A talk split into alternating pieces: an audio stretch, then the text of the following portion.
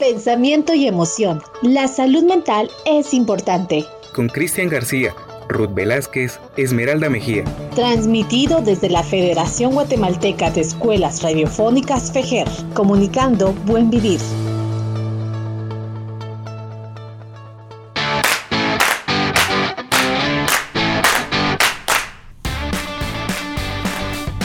Hola, hola, muy buenos días. Otro sabadito más. Gracias por estar con nosotros, amigo y amiga oyente. Hola Ruth, hola Esmeralda, ¿cómo están? Hola, muy contenta de estar acá con ustedes de nuevo en este nuevo programa más de Pensamiento y Emoción. La verdad que muy contenta de estar acá con ustedes eh, compartiendo eh, otro tema interesante, ¿verdad? Con, respecto a, a, todas estas situaciones que se dan cotidianamente. Eh, bienvenidos, un gusto estar con ustedes por acá. también me gustaría compartirles que esta semana inició eh, diplomado con la Asociación de Psicólogos de Jutiapa. Estamos muy contentos, les mandamos un saludito hasta allá de Jutiapa, que, que ya la licenciada general estuvo allá con ellos ya dando el primer eh, tema en el diplomado.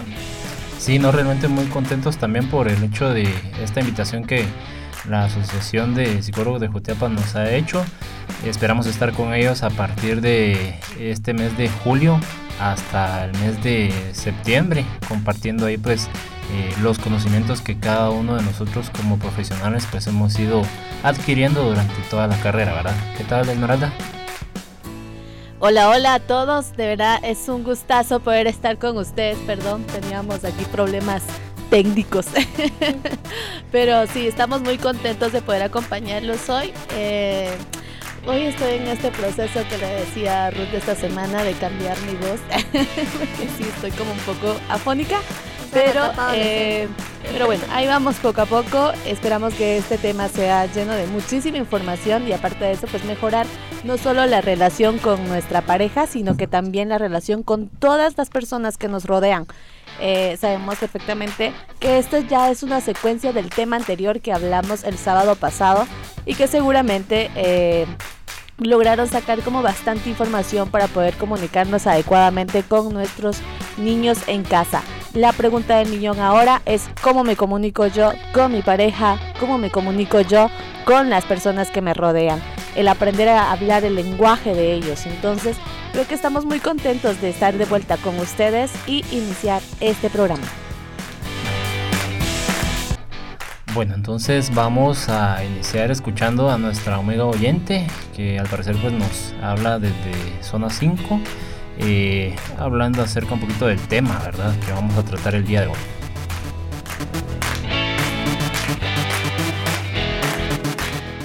Hola, sí que reinicia, soy Stephanie de la zona 5. Escuché su podcast en Spotify de los 5 lenguajes del amor. ¿Estos lenguajes del amor pueden ser en pareja también? Gracias, saludos a los... Ok, Gracias a nuestra amiga oyente de Zona 5. Esperamos realmente que el programa del día de hoy le sea de mucha ayuda, no solo para ella, pues, sino para todo el público que nos escucha sábado con sábado. Como bien lo mencionó Esmeralda en un inicio, eh, tratamos la manera de que los programas eh, sean secuenciales. Ya hace programas anteriores hablamos acerca de cómo poder poner en práctica los lenguajes del amor en, en nuestros niños. Ahora bien, pues no hay que dejar de lado a la pareja, ¿verdad? Porque entendemos de que tanto los hijos como la pareja son un núcleo, un núcleo fundamental realmente para que en conjunción la familia sea un poco más funcional, ¿verdad? Recordemos, como bien lo acaba de mencionar nuestra compañera oyente, que eh, pues el amor se puede demostrar en diferentes niveles, tanto en pareja, como amigos, como en familia. Y realmente pues cada persona expresa de diferente forma eh, su grado de amor o su, nivel de amor o cómo quiere expresar ese amor. Pero eh, tomamos en cuenta que a veces todo en la vida no es color de rosa, ¿verdad? O sea, no todo es amor, no todo en la vida es comprensión. Eh, y que para llegar a esa comprensión o para llegar a ese nivel de, empatía que se, se, puede tener con la pareja, es necesario pasar por ciertos niveles o ciertos ámbitos en la vida que van a generar dificultades o problemas en dicha pareja.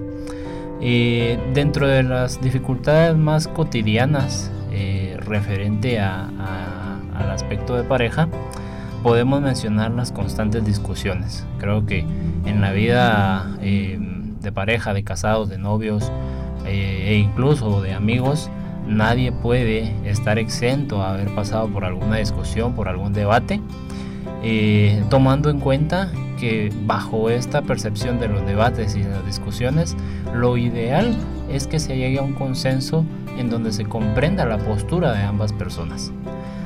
Otro tema a tocar dentro de las problemáticas constantes en pareja eh, puede ser la toma de decisiones. Eh, recordemos también de que todos tenemos nuestro, nuestra propia decisión, nuestra percepción de ver las cosas, eh, esa capacidad de libre albedrío, de determinar eh, nuestras decisiones, pero que al final esas decisiones que tomamos en pareja no contribuyan a perjudicar precisamente esa relación, ¿verdad?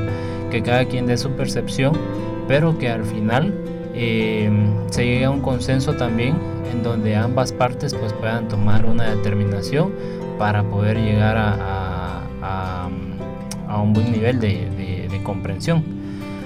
Por otra parte también están las manías individuales eh, no, compartidas, eh, que realmente nosotros como seres individuales en algún momento pues también podemos llegar a tener esa, em, tal vez llamarlo de cierta manera como incapacidad de presentar ciertas obsesiones o ciertas compulsiones en donde pues tal vez ciertos comportamientos que a nosotros nos tranquilizan, como por ejemplo el hecho de hacer algún ritual, eh, nos tranquiliza, a nuestra pareja le puede resultar algo como incómodo, ¿verdad?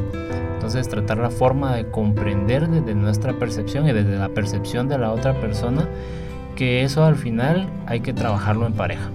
Y eh, hay otros realmente que no pasan desapercibidos como por el hecho de eh, la comunicación, ¿verdad? Que más adelante vamos a estar hablando un poquito de esto, pero la comunicación en pareja creo que es lo más relevante acá, de cómo nosotros nos dirigimos hacia ese ser que en teoría pues es quien es la persona que hemos elegido para que comparta eh, un periodo o una etapa de nuestra vida.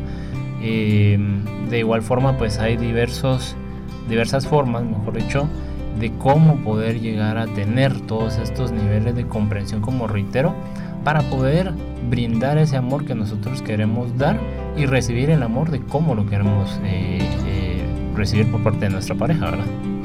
Sí, es que es muy importante eh, todo lo que tú mencionabas, mencionando también que el amor es muy complejo, porque se va dando como de muchas formas, de cada, cada persona tiene su manera de amar, cada persona sabe eh, que le gusta que le den como obsequio, eh, obsequio, perdón, y así se va dando o se va tomando y qué es el amor, ¿verdad? Cómo se va dando este, este, este núcleo o este significado diferente que tiene cada persona con, con esto lo que es el amor. Y fíjate que algo muy importante, eh, Strenberg, eh, él lo mencionaba como un, con tres aspectos. Y el número uno era el triángulo de, de, Stranger, que él decía que primero debe haber pasión, debe, haber excitación física y mental entre pareja. Cuando se va teniendo esa, esa atracción, cuando tú ves a esa persona que te gusta, vas teniendo esa pasión, vas a, tener esa, esa, atracción física, eh, también el deseo sexual, lo menciona, lo menciona mucho él en, en la pareja, y la atracción física. ¿Sí? ¿Qué es lo que te gusta de tu pareja? Si te gusta lo físico, los ojos. Eh, y si muchas, muchas veces preguntamos con amigas o con amigos, ¿pero qué te gusta de esa persona? ¿Qué te gusta de, de tu novio? ¿Qué te gusta de tu novia? Entonces todo eso como que te va dando como ese aspecto, eso te va dando indicando, o esos son esos indicadores donde tú vas mencionando qué es lo que te va gustando de tu pareja, qué es lo que te gusta, lo físico, la, pasión con la que ama, porque también esa pasión con la que tú amas es lo que se va notando, o esos indicadores que menciona Strenberg.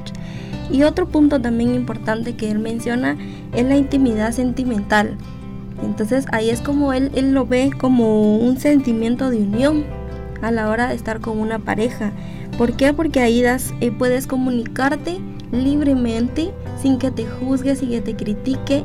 Entonces tú le vas mencionando a esa persona, a esa pareja que te va acompañando, todas esas esos puntos que, que tú vas teniendo eh, la, al comunicar, ¿verdad? Todas esas, esas eh, perspectivas que tú vas teniendo en la vida. Eh, las emociones, ¿verdad? personales que cada uno de, de, las parejas va teniendo con, con, esa persona, ¿verdad? Porque tú vas mencionándole lo que a ti te gusta y así viceversa, Así es como se va dando este amor, ese, esa unión. Y la otra es el compromiso en la que tú te vas con esta persona, qué compromiso llevas con él, porque si bien hay etapas, en de una donde empezamos como amigos, ¿verdad? Donde te conoces, donde empiezas a hablarte por mensajitos o te llamas, y la otra etapa entonces ya viene el, noviazgo, donde esa etapa donde ya dos años, ¿verdad? Si no está mal, donde ya empiezas a tener un enamoramiento con esa persona, vas dando todas las emociones, toda esa etapa bonita, ¿verdad? Donde, donde se juntan para ir a ver una película, para ir al parque, todas esas emociones, ¿verdad? Entonces, ¿cómo, ¿en qué nivel o cómo vas comprometiéndote con esa persona, con esa pareja? Es que justamente en esta etapa del enamoramiento dejamos pasar muchísimas cosas por alto, ¿no? nos fijamos demasiado en que qué lindos ojos tienes, diría la canción, qué lindo pelo tienes, que no nos damos cuenta eh, que también no, no siempre va a tener un carácter agradable o realmente nos enfocamos tanto en lo bonito. Y es que una vez una licenciada mencionó esto, donde decía que durante la etapa del enamoramiento de alguna manera nos estamos vendiendo, ¿no? no porque... Eh, estamos dando lo mejor de nosotros, mostramos lo más lindo que tenemos, todas las cualidades bonitas que tenemos con tal de enamorar a la otra persona. Lo mismo sucede del otro lado, ella está mostrando todo lo más bonito que tiene eh, para atraer a esa persona.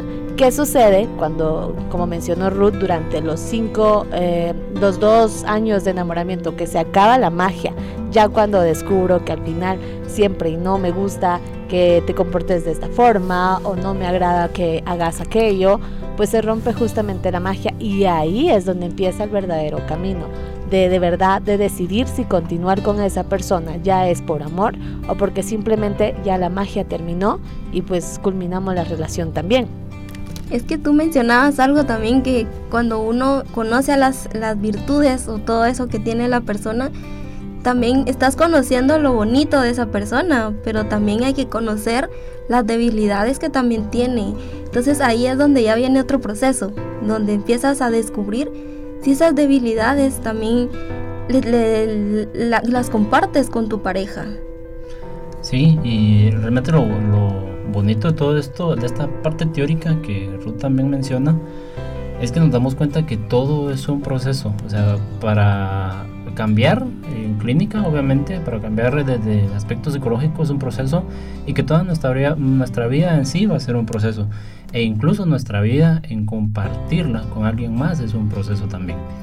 Eh, cabe mencionar de que, pues, como ustedes bien lo, lo acaban de decir, eh, al momento de estar durante un periodo de enamoramiento que es dos años, que realmente eso se ha estipulado, no, no, no, sabemos a ciencia cierta si en algún momento se ha podido extender ese periodo de, enamoramiento, pero eh, por lo general tratamos de ver únicamente a ese yo idealista o a ese yo ideal de la otra persona, o sea, solo lo bonito, eh, como en los cuentos de, de, hadas, ¿verdad? Que realmente nos pinta en algún momento eh, una marca conocida de niños, entonces, este, y de caricaturas, perdón.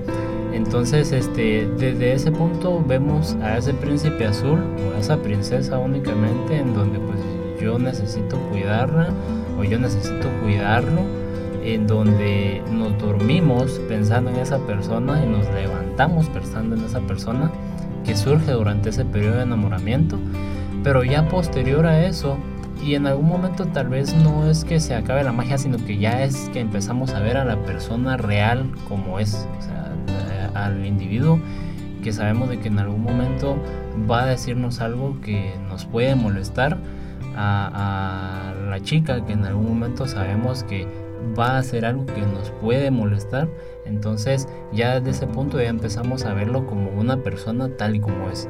¿Qué es lo que pasa?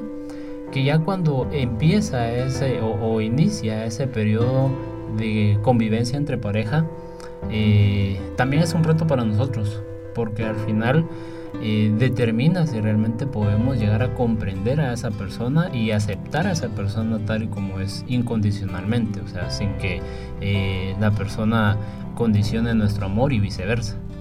Al final es como una ilusión, ¿no? Una ilusión que se tiene de la otra persona de cómo nos gustaría que fuera. Sí, sí, tal vez, eh, tal vez lo que a mí me hace falta, yo lo busco en la otra persona. Entonces, puede ser el hecho de que si yo carezco de algo, por ejemplo, el hecho de recibir amor eh, físico todos los días, que ya lo vamos a ir hablando también eh, eh, más adelante, o carezco de, palabras bonitas todos los días, tal vez eso lo voy buscando yo en otra persona, ¿verdad?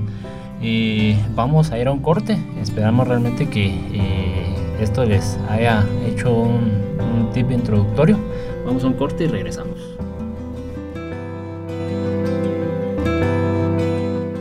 Ya volvemos con Pensamiento y Emoción por Radio Fejer 1420 AM. Puedes enviarnos un audio a nuestro WhatsApp 4276-9163, indicándonos cuál es el tema que quieres que abordemos.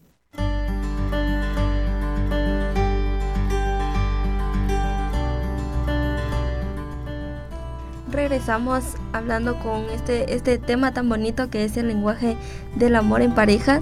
Y si bien mencionábamos acá eh, cómo nosotros demostramos ese, ese amor, ese cariño con, nuestra pareja.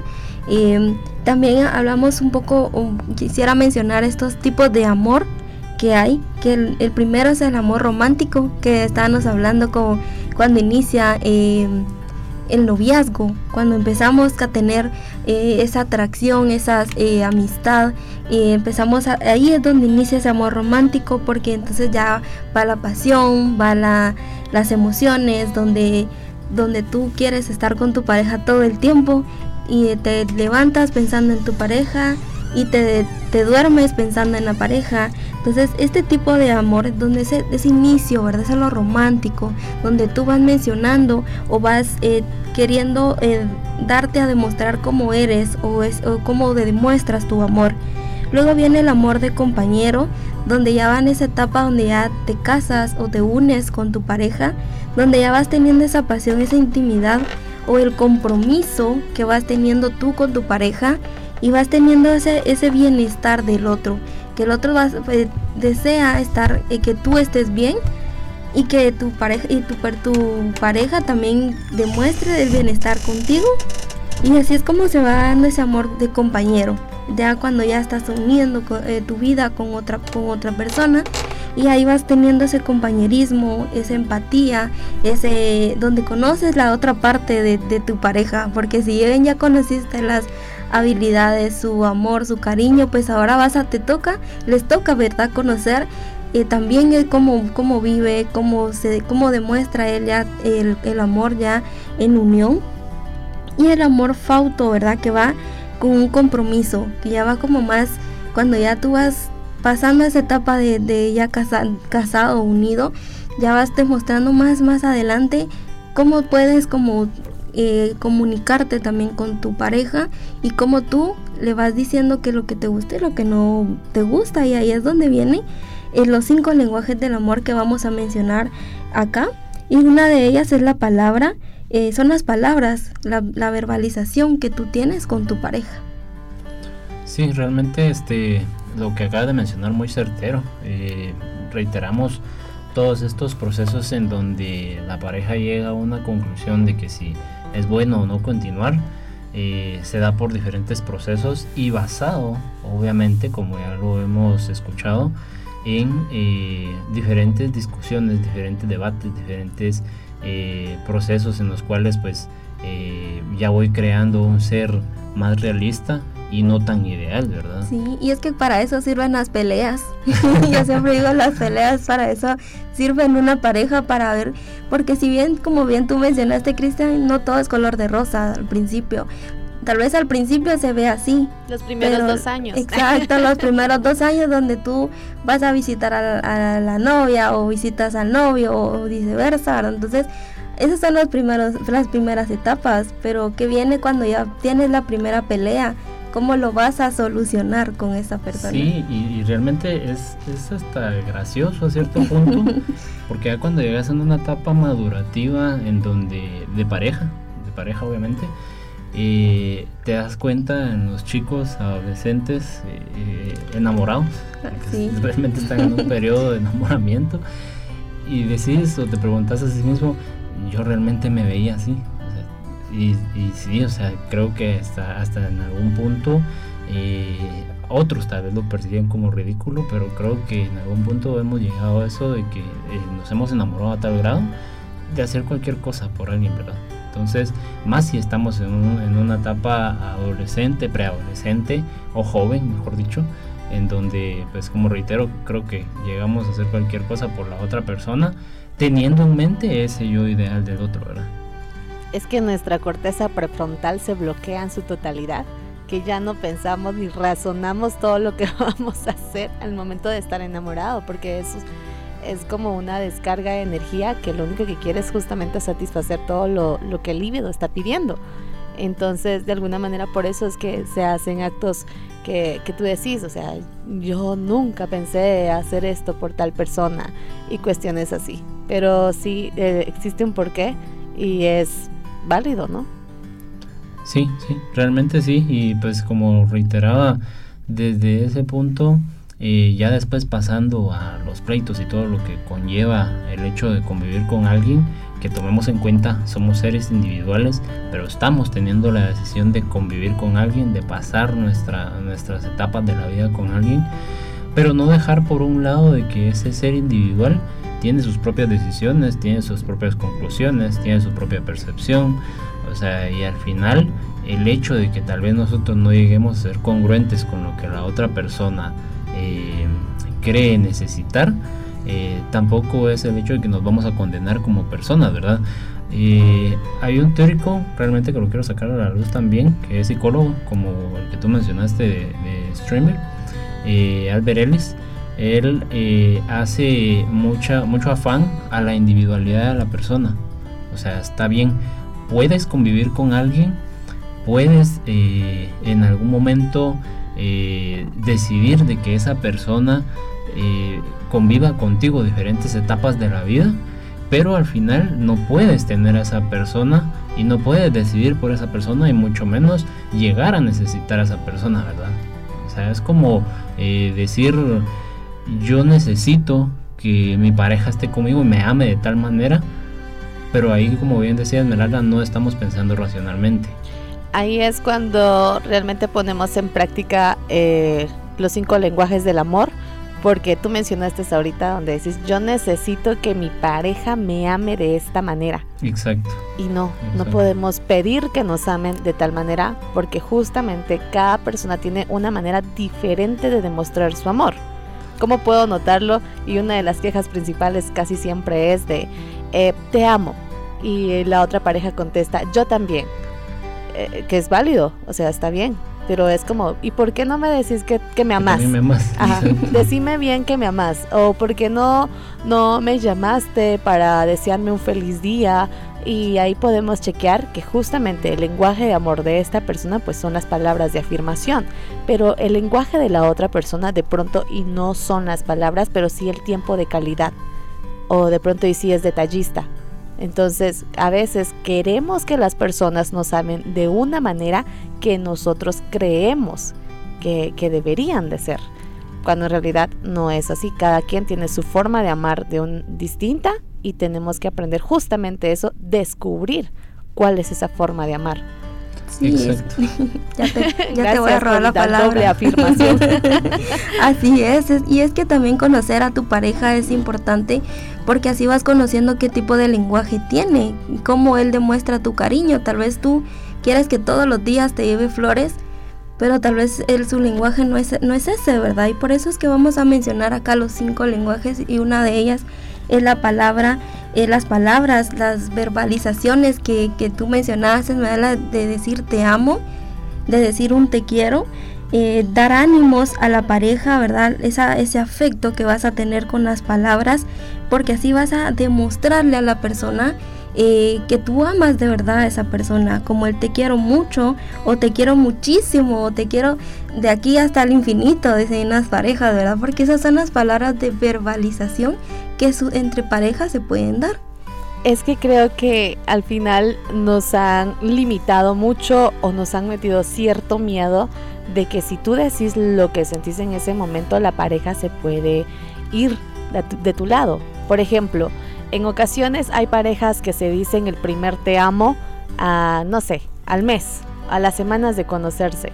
De pronto y sí lo sienten, pero automáticamente en la sociedad decimos, ay, llevan apenas una semana y ya se dicen te amo llevan apenas un mes y ya se dicen te amo o ya se dicen te quiero, o sea, demostrar su forma, expresar su forma de querer, que automáticamente la otra persona se bloquea y es como, ah, no hombre, mejor démosle más despacio, o sea, pero ¿por qué? O sea, simplemente te estoy expresando lo que estoy sintiendo en ese momento sin comprometerte. Ahora, si yo te expreso lo que digo comprometiéndome, comprometiéndote de que me tenés que responder de la misma forma, ahí es cuando pongo yo el ojo de decir, hey, esto no está bien. Sí, y adicional a lo que mencionas, pues, de, de, hecho de que si yo te digo te amo, prontamente te estoy comprometiendo también, creo que culturalmente en algún momento nosotros también nos han limitado por el hecho de que eh, demostrar nuestras emociones, independientemente si es eh, demostrar amor, demostrar enojo, demostrar eh, tristeza, creo que culturalmente se nos ha cerrado. O sea, lamentablemente aquí en, Guatemala, como un país centroamericano, nos han limitado mucho a decirnos si dices te amo, si dices que te sientes triste o expresas tristeza, eres una persona débil e incluso eh, eso en algún momento lo transportamos a nuestros hijos, creo que lo hablamos en el, en el programa anterior, de que lamentablemente a veces no somos papás que decimos te amo a nuestros hijos y eso pues va formando una cadenita, ¿verdad? Ya al momento de llegar a, a un proceso de pareja es difícil decir ese te amo. Claro, y así como mencionamos el, en el programa anterior, que el niño debe de aprender a tener estos lenguajes para que en esta, en esta etapa del noviazgo ya no le cueste tanto demostrar sus emociones, qué es lo que siente eh, o qué es lo que, como ustedes mencionaban, la cultura, ¿verdad? Que le dicen un mes y ya te amo y si la otra persona no te lo dice, todo es al tiempo también. ¿Sí? Entonces hay que ver conociendo y por eso es tan importante conocer este lenguaje del amor de cada persona. Sí, y principalmente también, aparte de lo que mencionas tú, de expresarlo, también identificar si realmente lo que esta persona me va a brindar es un amor sincero, un amor incondicional, o realmente está condicionado bajo ciertos patrones en que quiere que yo me comporte y que solo así me va a dar amor. Entonces eh, hay, que, hay que saber identificar, claro está, hay que resaltarlo, enseñarle a nuestros hijos a expresar amor, ¿verdad? Y recibir amor. Sí, creo que somos libres de poder expresarnos sin comprometer a otra persona, simplemente el sacar, ¿no? Porque incluso nos decían, si te enojas, no te enojes que te vas a enfermar. Al contrario, te enfermas si no te enojas, si no lo, no enojes, feo, el asunto, Exacto. Lo mismo sucede de, de, no expreses tu cariño, ay tan meloso que sos, ay tan rápido que, que le decís te quiero.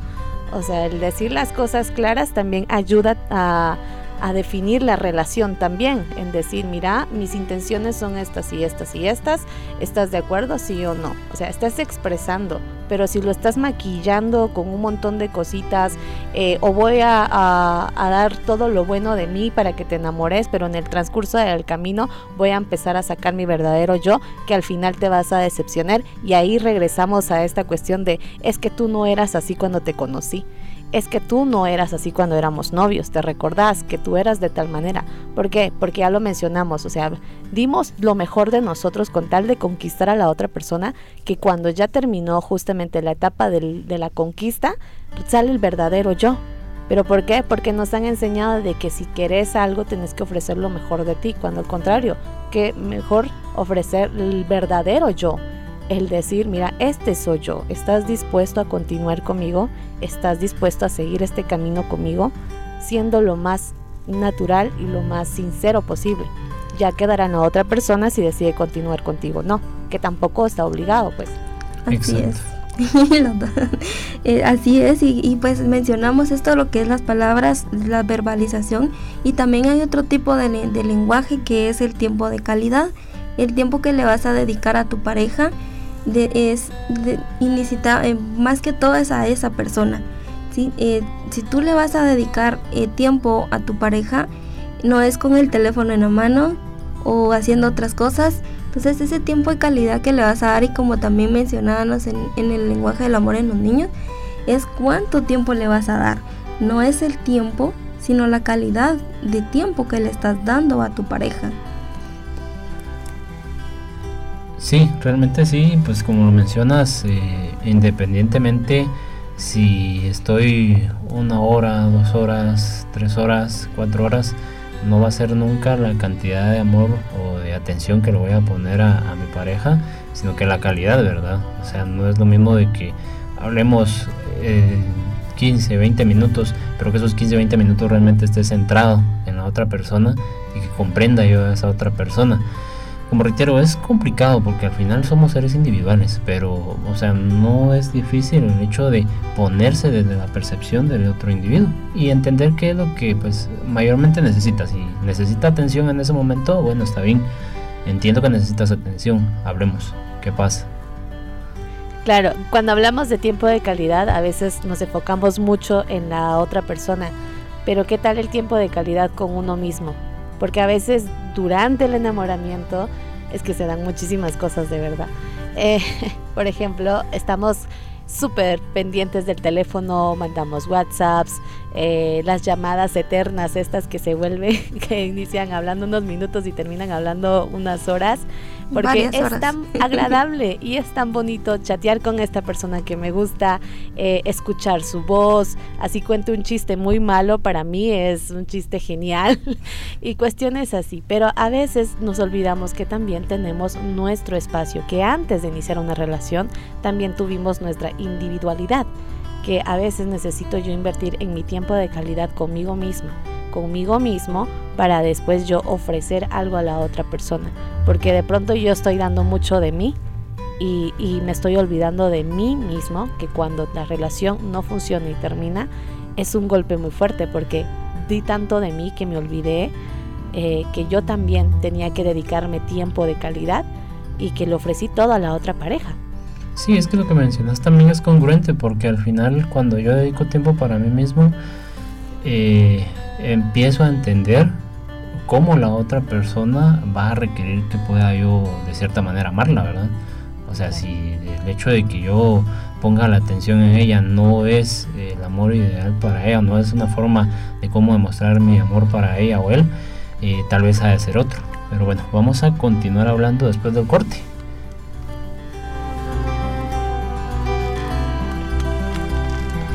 Ya volvemos con pensamiento y emoción por Radio Fejer 1420 AM. Búscanos en Facebook como Psique Reinicia Clínica y conoce más sobre nosotros.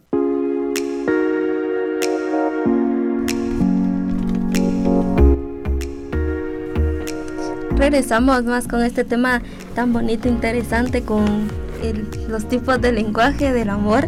Y ya mencionamos lo que son las palabras, lo, verbal, el tiempo de calidad que le vas a dedicar a tu pareja.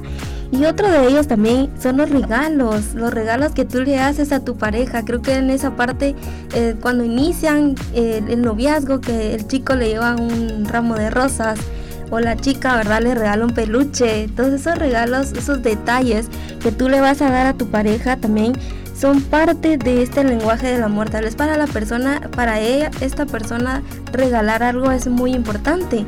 Y también para la otra también recibir esos regalos, esas sorpresas que le puedes llegar a, dar a tu pareja con un regalo o un detalle tan pequeño. No, no debe de ser algo lujoso o algo súper grande, sino solo con el hecho de que tu pareja piense en ti y te regale algo ese, ese, amor es el que te está demostrando ahí. Y el otro tipo de, de, lenguaje es el acto de servicio, que es lo que tú puedes ayudar a la persona a, a, poder ayudarle, por ejemplo, si está cocinando o cocinan entre los dos o limpian la casa entre los dos. Entonces todo eso es parte de, una, de un acto de servicio que tú le puedes demostrar también a esa persona. Eh, si tú demuestras también el tiempo en el que la persona tal vez necesita de tu ayuda y tú se la ofreces voluntariamente, también ese es otro tipo de lenguaje del amor. Sí, y, es que en algún momento hemos escuchado decir, eh, yo te apoyo, o si yo cocino te estoy apoyando, si yo limpio la casa te estoy apoyando, pero realmente no es un apoyo que le estemos dando hacia esa pareja, sino que es un apoyo que estamos dando al, núcleo, ¿verdad? Al núcleo, o sea, conformar una eh, convivencia realmente sana. Y creo que en eso se basa también el hecho de que en algún momento nosotros como pareja creo que eh, si vamos a ofrecer ese amor incondicional, hay que, como bien lo mencionaste, hay que brindar actos incondicionales de servicio, o sea, sin esperar a nada a cambio, sin esperar a que, bueno, el día de mañana, si yo te traigo, si hoy te traigo un detallito, el día de mañana tú me tienes que devolver ese regalo, ¿verdad? O sea, ¿por qué? Creo que no es el hecho de convivir sanamente en pareja esperando algo o esperando que la otra pareja responda de la misma forma. Justamente eso quería mencionar, que a veces eh, actuamos de maneras que queremos que las otras personas tengan las mismas respuestas con nosotros. De si yo te doy un regalo, me tienes que dar uno también a mí. O si yo te digo te amo, también tienes que responder de la misma, de la misma manera. Cuando a veces no se trata de esperar algo a cambio, simplemente te estoy dando un detalle porque a mí me nació darte un detalle y cuando lo vi pensé en ti y pensé que te agradaría sin esperar nada a cambio, porque cuando esperamos algo a cambio, ahí es cuando decimos, es que me decepcionaste y no te está decepcionando. O sea, tú estás dando algo de corazón sin esperar absolutamente nada a cambio.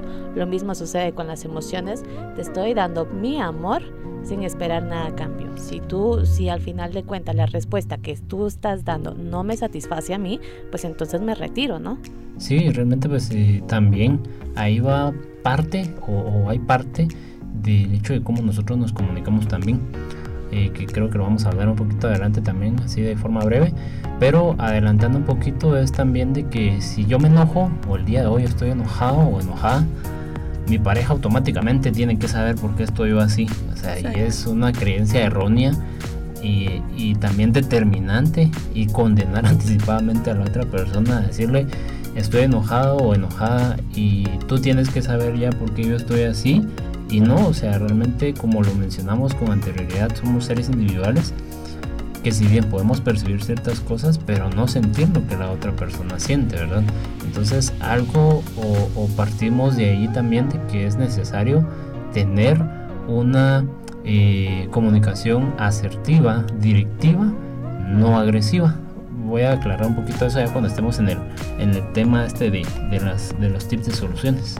Así es, y el otro tipo de lenguaje del amor en pareja es el contacto físico, ese abrazo, esos besos que tú le das a tu pareja, eh, las, las caricias y también otra parte de este, de este acto son las relaciones sexuales que puede llegar a tener la pareja, ¿verdad? Porque ese, en esta parte es donde la persona ya va etapas, ¿verdad? Va en sus procesos donde tú ya vas a tener un contacto físico con tu pareja.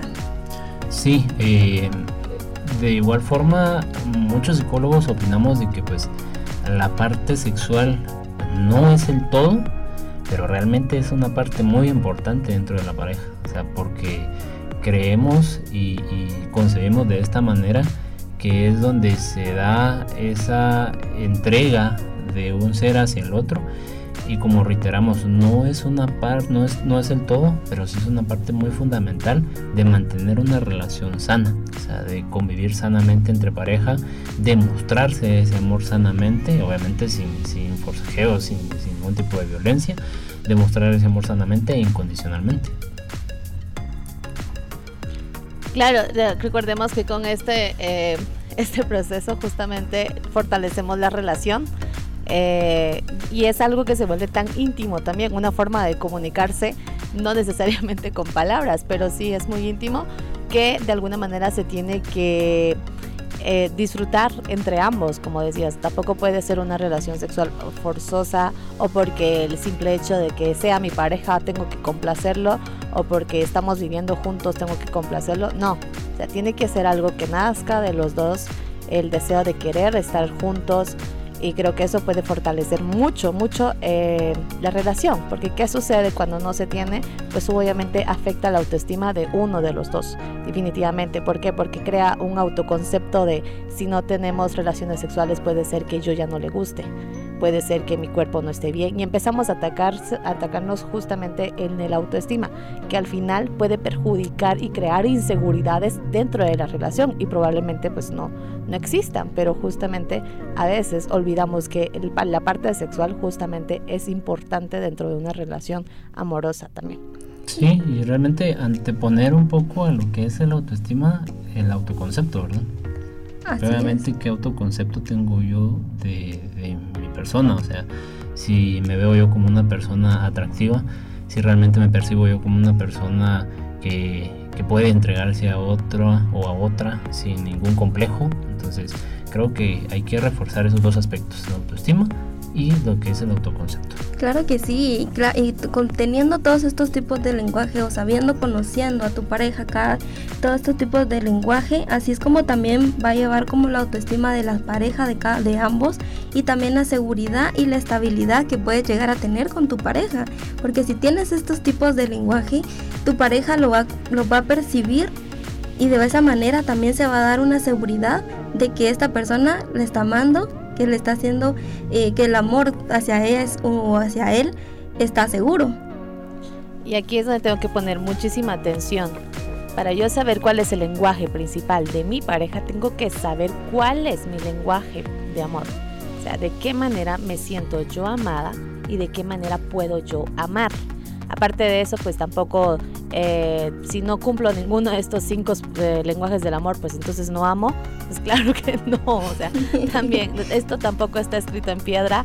Eh, entonces, ¿qué pasa si tengo los dos lenguajes del amor? Pues perfecto, tienes dos formas de amar y de, de, tal manera pues puede ayudarte a descubrir de qué manera la, tu pareja te puede demostrar su cariño. O sea, puedes tener de uno, dos, tres tipos de lenguajes del amor como les digo, esto no está escrito en piedras, entonces uh, esto es una guía nada más para ir descubriéndonos y la importancia ¿no? de ir autodescubriéndonos. Claro que sí, es muy importante conocer tu tipo de lenguaje porque así es como tú lo vas a demostrar y también si a ti te gustan los detalles, pues también ahí viene una parte muy importante que es la comunicación en pareja. Porque si a ti te gusta algo, también tu pareja te escucha y también te va a entender. Entonces, es decir lo que siento, ¿verdad? Exacto. como la canción, estamos en telepatía. Así es, es que es, tener, es que fíjate que tener una relación es tan compleja eh, con tu pareja porque llevas llegas a tener una simplicidad o una, una unión. Con solo converse, creo que se hablan, pero eso no quiere decir que, que solo conversa y ya sabes qué tiene, ¿verdad? No, es preguntar. Exacto, es, también ese es un error que, que, cometen las parejas, como tú mencionabas, Cristian, que solo por verse enojado piensa que la pareja ya lo tiene que saber y no es así porque la otra persona no es adivina, no sabe qué es lo que estás pasando o qué fue lo que te pasó entonces, si tú llegas enojado y la persona va a pensar, pero yo, ¿qué hice yo? ¿Qué le hice para que esta persona esté enojada? Y encima de eso la pareja le dice, es que tú sabes por qué me enojé. Exacto. Entonces, y el pobre pensando, ¿por qué? ¿Qué hice? Sí, y así como que, pero ¿qué hice? ¿O qué, o, qué voy a hacer, verdad? Porque incluso esa es una ambigüedad con, esta, con las parejas de no demostrar o decir lo que estás sintiendo, por qué estás enojado o por qué estás feliz. Todo eso es, es una comunicación verbal que deben de tener entre parejas para poder llevar una relación sana, para poder llevar y conociéndose ambos. Sí, y principalmente acá ser asertivo. O sea, si yo estoy enojado el día de hoy, bueno, vengo y te digo, mira, porque estoy enojado. Obviamente no culpabilizando a los demás, porque quien decide sobre sus emociones soy yo. Pero mira, estoy enojado por esto y esto, estoy enojada por esto y esto y no ser agresivo, porque creo que una de las, de las partes complicadas de la comunicación en pareja es el hecho de que en algún momento sí está bien, te digo yo porque me estoy enojando, pero a la vez soy agresivo, o sea, me enoja que tú hagas esto, me enoja de que eh, seas tan tonto, seas tan tonta, o sea, qué sé yo, pero al final estamos dando una eh, comunicación ni asertiva, ni directiva, ni mucho menos con calma, ¿verdad? Hay la comunicación pasivo-agresiva también que al final de cierta manera yo también voy a, a culpabilizarte de una manera sutil. O sea, en donde pues tal vez no te digo abiertamente, mira, por ti me siento así, pero lo digo de manera generalizada. Es que hay personas que me hacen daño y dentro de ese rubro probablemente entres tú. O sea, no estoy siendo, reitero, ni directivo ni asertivo y estoy teniendo una pasividad agresiva. Creo a que eso le llamamos inteligencia emocional. Así es, y creo que también es base, creo que es base o es muy importante tener la comunicación con tu pareja, porque así cuando vas teniendo esa comunicación también vas eh, cambiando eso es lo que no le, le, parece o que no parece a la otra pareja, eh, teniendo tareas para mejorar lo que no les gusta. Entonces creo que también parte también es de escuchar, de comunicar, pero también hacia la vez es mejorar y cambiar esos aspectos que a los dos en su relación les va a ayudar. Sí, que realmente pues son, son procesos que se dan en pareja. Creo que para eso existen también los psicólogos eh, o los terapeutas de pareja, ¿verdad? para que si en algún momento hay eh, conflictos o realmente no vemos soluciones a los conflictos que cotidianamente estamos teniendo, el psicólogo de pareja eso es lo que realmente hace, eh, darles una orientación de cómo entre las, desde las dos perspectivas que son totalmente diferentes pueden llegar a una sola conclusión, ¿verdad? Y una conclusión que sea para lo mejor en pareja. Y aquí es donde hay que poner ojo. O sea, si vamos a tomar terapia de pareja, es que ambos estemos de acuerdo a seguir todas las indicaciones que nos diga el terapeuta. De, y no llegar con el pensamiento de vengo aquí para que lo cambie a él o que le cambie a ella, ¿no? Que ella es la responsable de, es que por su culpa es que nuestro matrimonio no funciona. No, es que es responsabilidad y culpa creo que es la palabra muy pesada, no que es la responsabilidad de, de ambos. De, Por eso. Y lo, lo mejor es que están buscando ayuda. Entonces creo que eso es un gran paso realmente a querer mejorar la relación. Pero bueno, ya vamos a empezar a despedirnos por ahí. Eh, porque ya, ya es hora.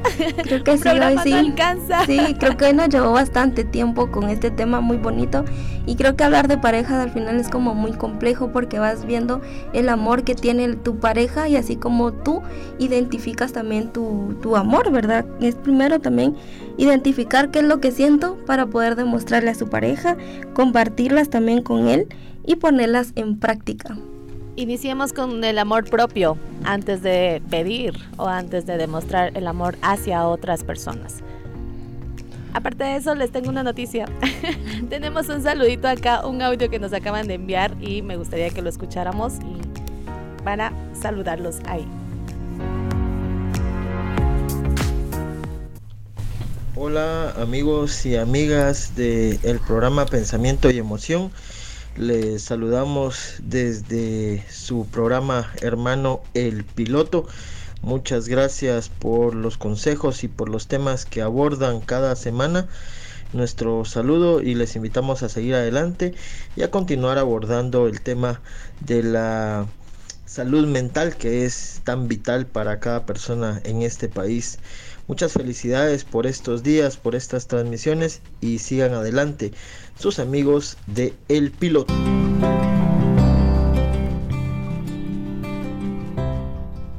Muchísimas gracias Juan Pablo. Ya saben que pueden escuchar el piloto todos los miércoles de 7 a 8 de la noche.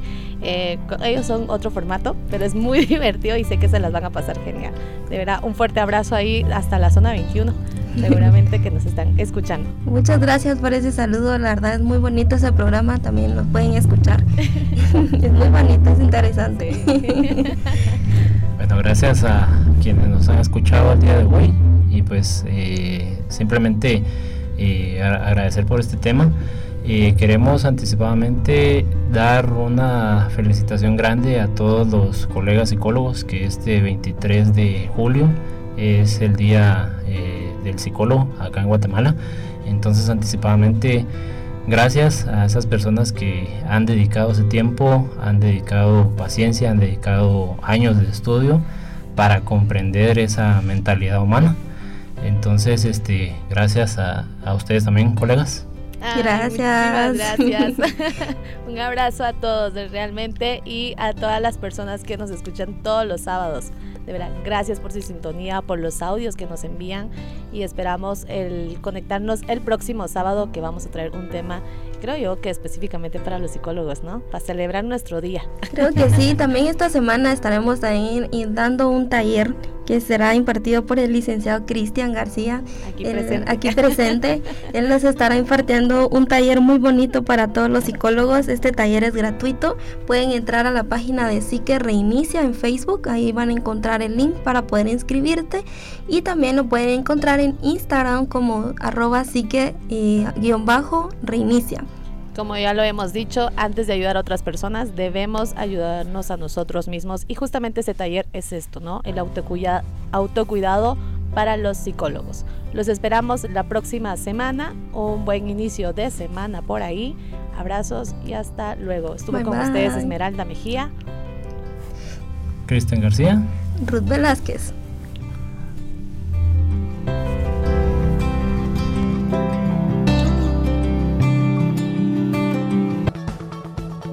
Gracias por acompañarnos.